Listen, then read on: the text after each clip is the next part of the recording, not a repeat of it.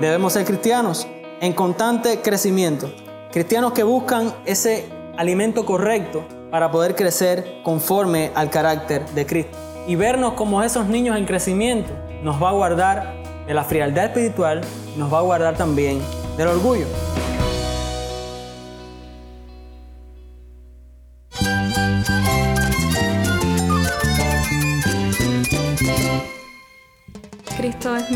Cristo es el Rey del universo, es quien guía nuestras vidas. Él es grande y amoroso. Él es real. Solamente Jesucristo es nuestro Señor y Salvador. Es mi guía quien me fortalece. En Cristo Jesús hay esperanza, hay paz. Y nuestro Dios es un Dios de rescate. Estás escuchando a El Faro de Redención. Cristo desde toda la Biblia para toda Cuba y para todo el mundo.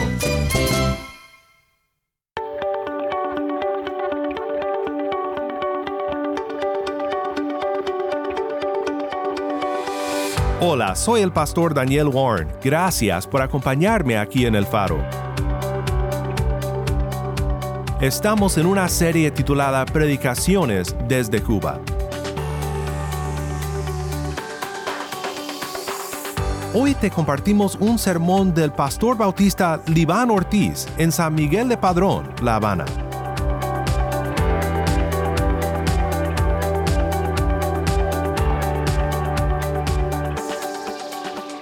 Escuchemos ahora este sermón de Primera de Pedro 1:22 a 2:3, Creciendo en la palabra. Nos acompaña Libán Ortiz desde San Miguel del Padrón.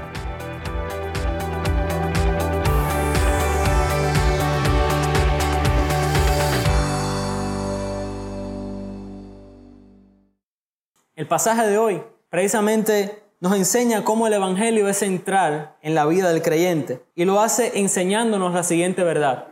El Evangelio nos ha dado una nueva vida que nos llama al amor fraternal y al crecimiento espiritual. Por favor, busquen en sus, en sus Biblias la primera epístola de Pedro, el capítulo 1, los versículos desde el 22 hasta el 2.3. Primera de Pedro, capítulo 1, versículos desde el 22 hasta el capítulo 2, verso 3. Dice así la palabra del Señor.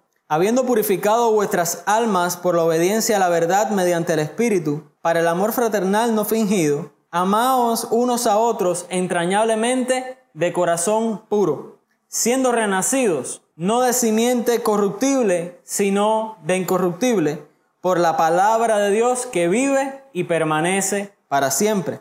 Porque toda carne es como hierba, y toda la gloria del hombre como flor de la hierba. La hierba se seca y la flor se cae, mas la palabra del Señor permanece para siempre.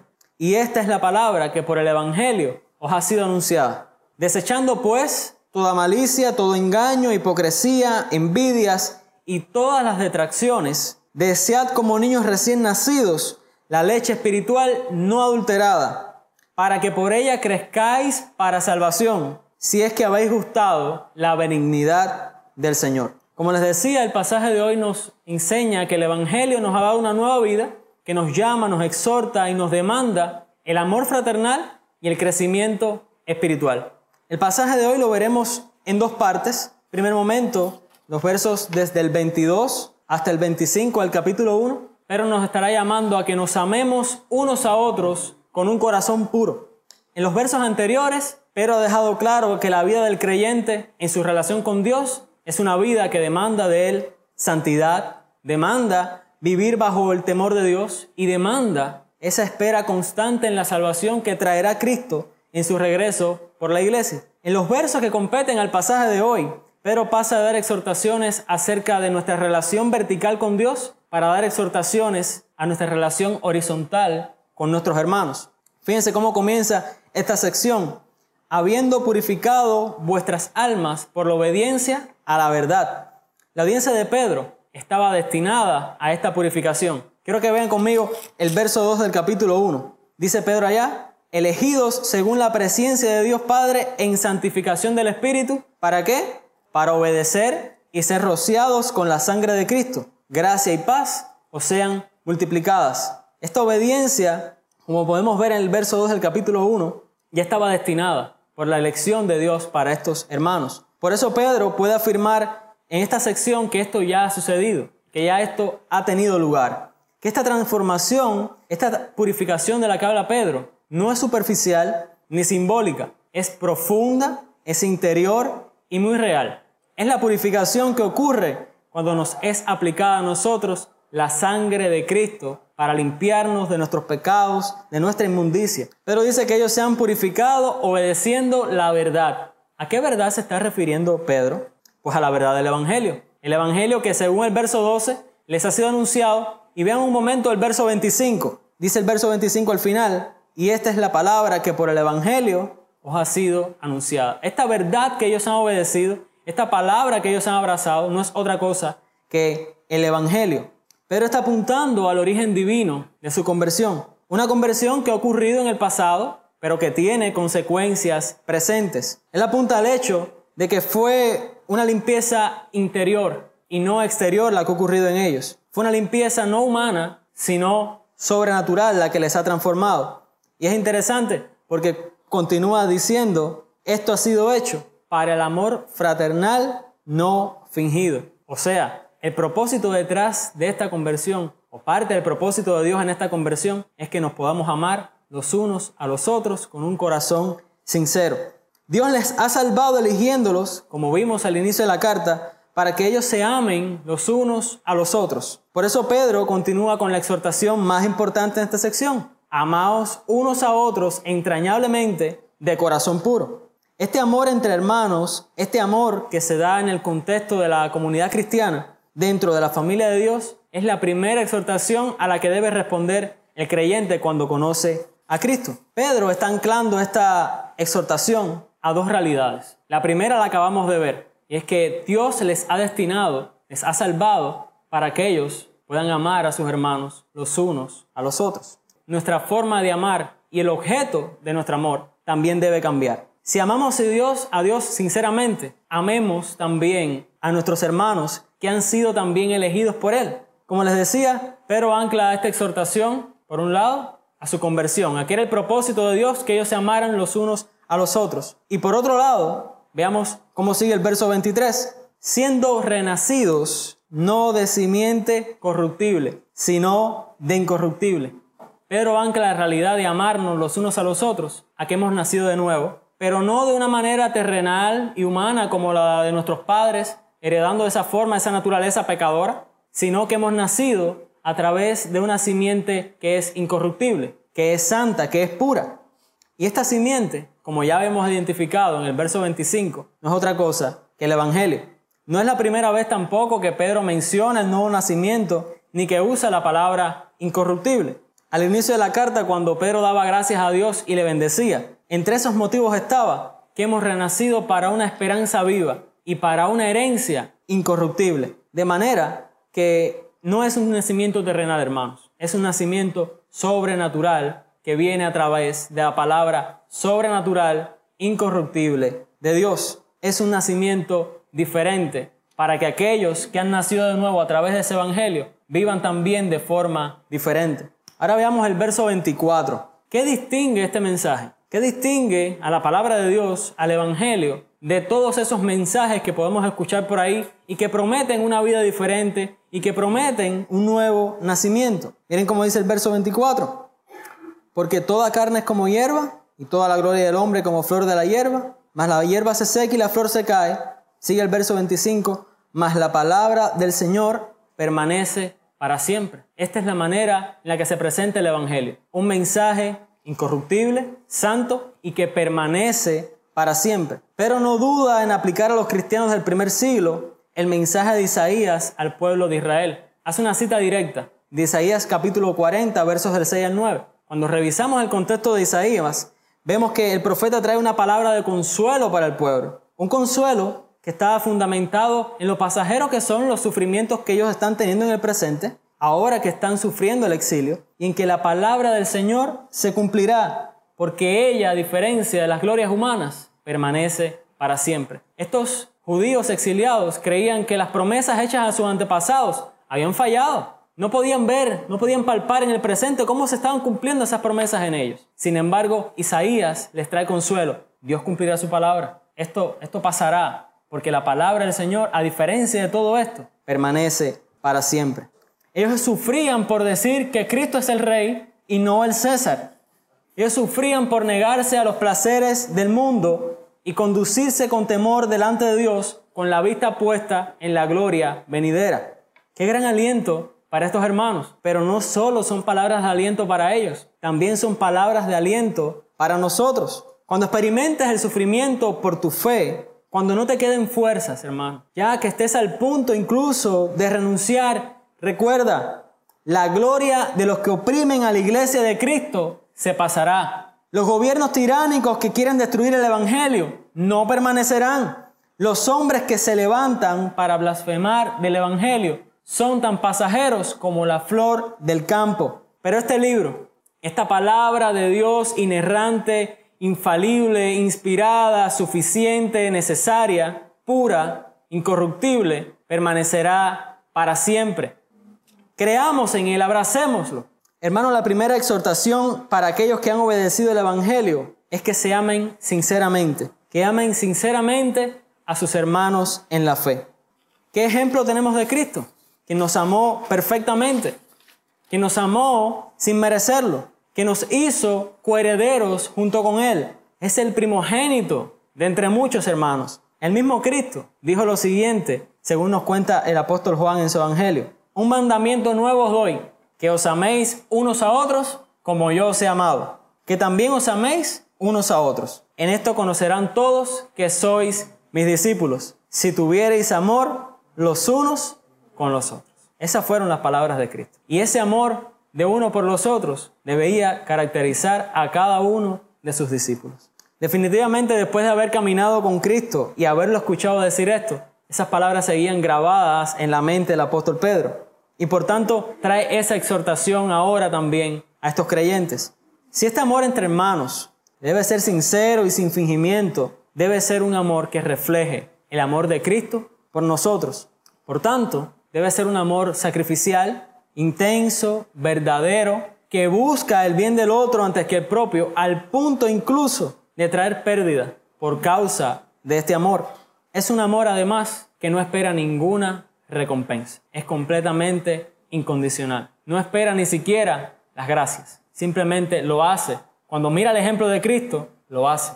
Claro, amar a nuestros hermanos como Cristo nos ha amado a nosotros no es nada fácil. Y no estoy diciendo para nada que, que lo sea. Podemos decir incluso que hay hermanos a los que nos puede resultar difícil amar.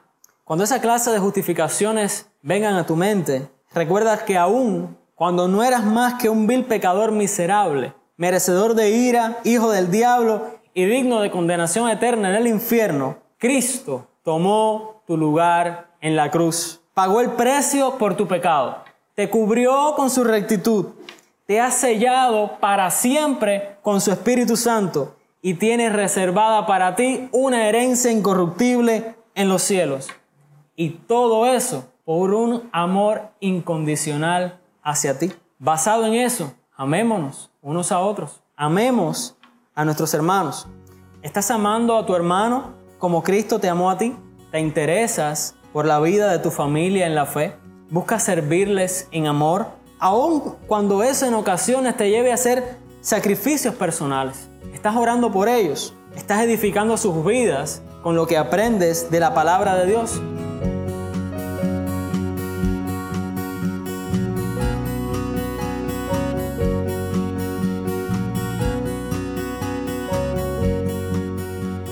Evangelio nos ha hecho nacer de nuevo nos ha dado una nueva vida. Y esta nueva vida nos exhorta al amor, específicamente al amor fraternal. Pero no es la única demanda, no es la única demanda de esta nueva vida en nosotros. Como estaremos viendo a continuación, también nos demanda que crezcamos espiritualmente.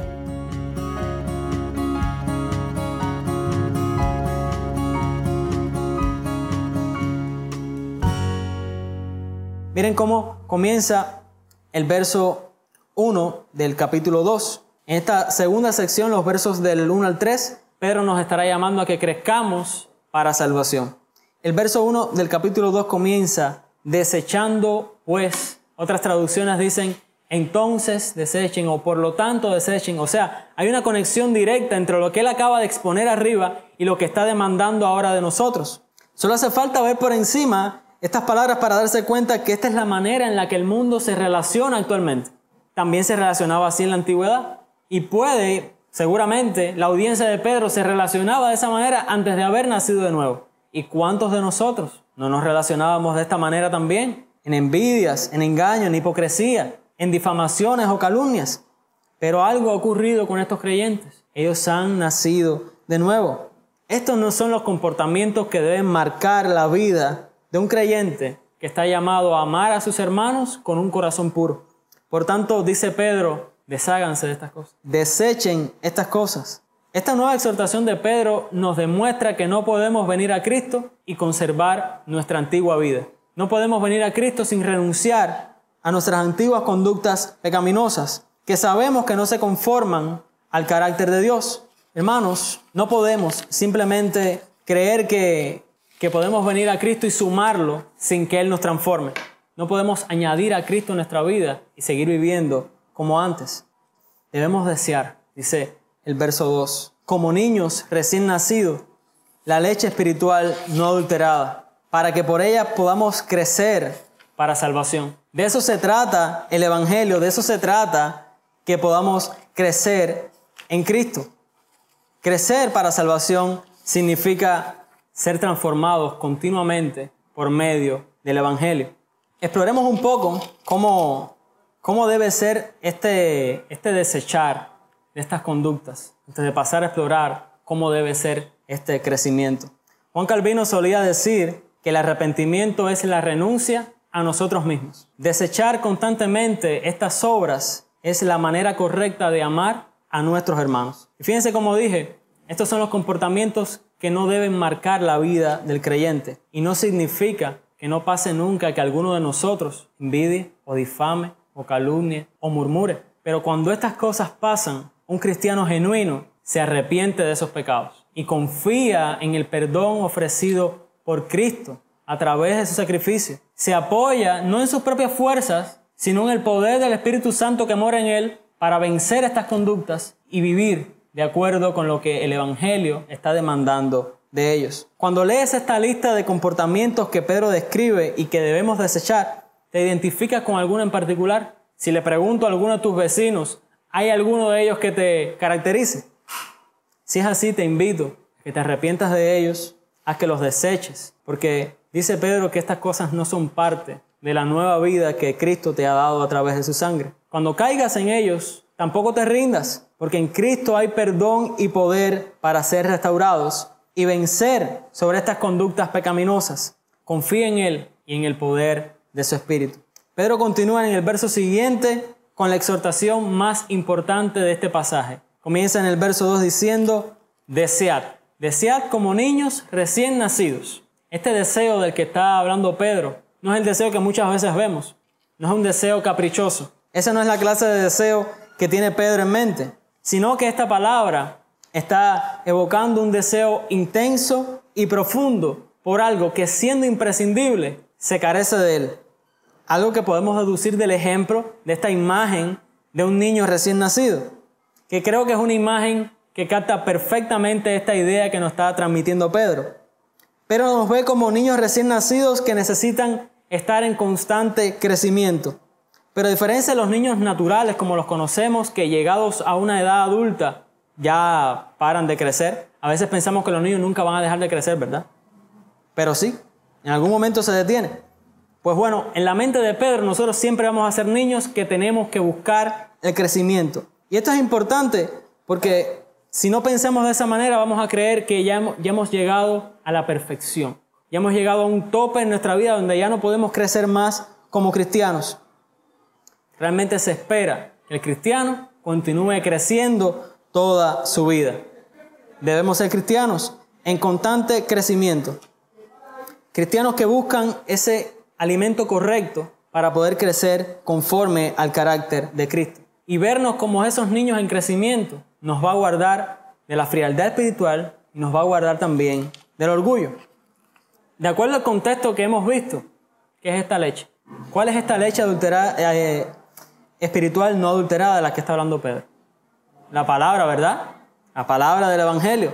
Miren cómo termina este versículo. Para que por ella, para que a través de este alimento, ustedes crezcan para salvación. Pedro deja claro que esta leche espiritual, este Evangelio, produce crecimiento. ¿Cuándo? No está adulterado. Muy importante. Por eso es importante que podamos distinguir entre el Evangelio puro el Evangelio falso, en el que está sano y el que está adulterado. ¿Saben cómo lo diferenciamos? Simplemente comparándolo con el verdadero. Cuando usted tiene un buen conocimiento del Evangelio verdadero, cualquier otra enseñanza que no se conforme a ese Evangelio verdadero, usted dice, eso es falso. El Evangelio verdadero es cristocéntrico. Pone los ojos en Jesús, en su muerte en la cruz, pagando por los pecados de todos los que habrían de creer en Él, en su resurrección de los muertos, en su regreso por su iglesia, y demanda en todo lugar que se arrepientan de sus pecados y confíen en Cristo y solo en Cristo para alcanzar salvación y vida eterna. El Evangelio verdadero produce crecimiento espiritual, o sea, nos hace más parecidos a Cristo. Si el Evangelio que tú has creído no te está haciendo más parecido a Cristo, ni produce amor por tus hermanos, ni te hace alimentarte más de la palabra, ni ha provocado un cambio radical en tu conducta. Estoy convencido de dos cosas entonces. O no has creído el Evangelio correcto, o estás engañado creyendo que has creído el verdadero y realmente no lo estás viviendo y no lo estás practicando. Por tanto, cuando eso haya sucedido, primero dale gracias a Dios que te alumbró y te hizo saber que estás en el error. En lugar de empecinarte en seguir en tu error, abandona ese mensaje adulterado y corre hacia el puro mensaje del Evangelio. El Evangelio verdadero tampoco promete hacerte rico, ni saludable, ni exitoso, ni reconocido, ni aplaudido. Tampoco promete una vida fácil y sin preocupaciones, donde Dios está ahí como un genio de la lámpara para cumplir todos los sueños egoístas. No, mi hermano, el Evangelio verdadero tiene sus esperanzas puestas en los cielos. Y los creyentes que lo abrazan se gozan en las aflicciones presentes porque Dios las usa para conformarnos a Cristo. El Evangelio verdadero tampoco pone sus esperanzas en gobiernos, ni sistemas, ni partidos políticos, ni, ni instituciones, ni tampoco en hombre alguno, porque todos ellos pasarán, como acabamos de ver. El Evangelio verdadero espera el reino justo y perfecto de Cristo que durará por toda la eternidad. Y hacia ahí nos dirige el Evangelio verdadero. A todas estas entonces debemos preguntarnos, ¿qué Evangelio hemos creído? ¿De qué Evangelio nos estamos alimentando? ¿Es el puro o es el adulterado?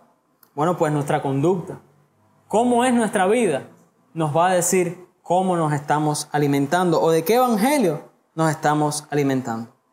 Y del mismo modo, que debemos distinguir entre la leche pura de la palabra y la leche adulterada, o sea, del evangelio verdadero y del falso, es importante que entendamos qué es crecer para salvación.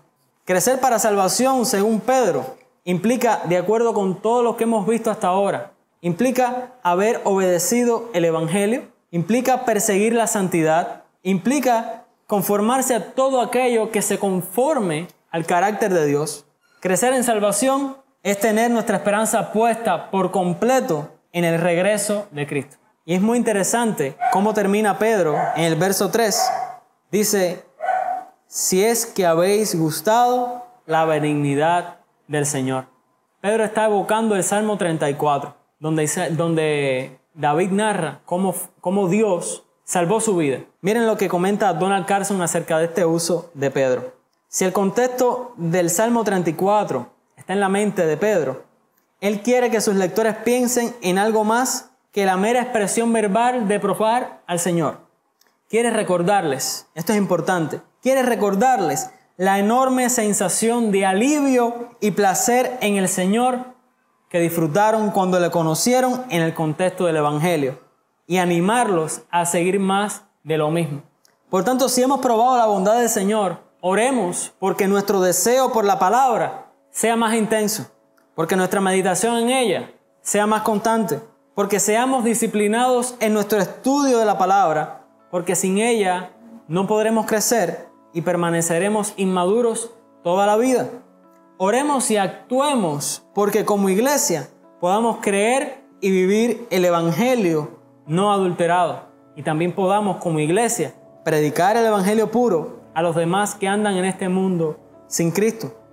El Evangelio nos ha dado una nueva vida que nos llama al amor fraternal y el crecimiento espiritual. Vamos a orar. Amado Dios, gracias por este tiempo, Señor. Gracias por tu palabra. Gracias porque ella es viva, porque ella es eficaz, Señor. Gracias porque ella es eterna. Gracias porque ella, Dios mío, nos ha dado una nueva vida. Gracias, Padre, por Cristo, por su sacrificio perfecto en nuestro lugar, Señor.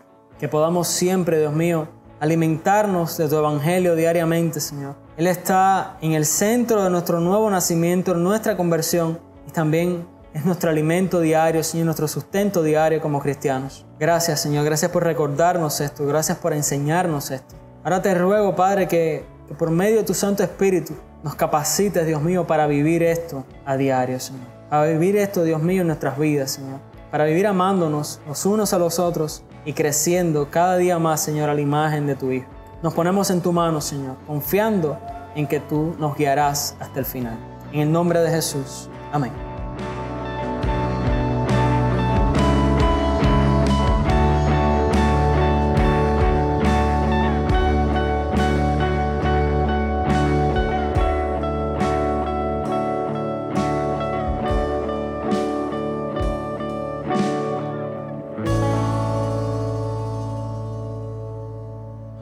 Soy el pastor Daniel Warren y esto es el faro de redención. Cristo desde toda la Biblia para toda Cuba y la voz del pueblo de Dios en Cuba para todo el mundo. Muchas gracias, Pastor Libán, por estar con nosotros aquí en el faro. Si estás escuchando por el podcast, te quiero agradecer por tu ayuda en hacer que crezca la audiencia del faro. Sabemos que muchos han de estar compartiendo con otros sobre cómo seguirnos en el podcast, en Apple Podcast, Google Podcast, Spotify o por otros medios, porque notamos la diferencia que ha hecho. Si no lo has hecho, te pido que compartas esta semana con un amigo sobre cómo puede escuchar el faro de redención en el podcast o en la página web. También estamos en WhatsApp. Nuestro número es 1786 373 4880. Nuevamente nuestro número de WhatsApp 1-786-373-4880. Envíanos un mensaje de voz, nos encantaría saber de ti. Gracias una vez más por tu fiel sintonía. Para más información sobre este ministerio y sobre cómo puedes ser parte de nuestra misión de alcanzar a Cuba con el mensaje de Cristo en toda la Biblia, visita nuestra página web elfaroderedencion.org. elfaroderedencion.org.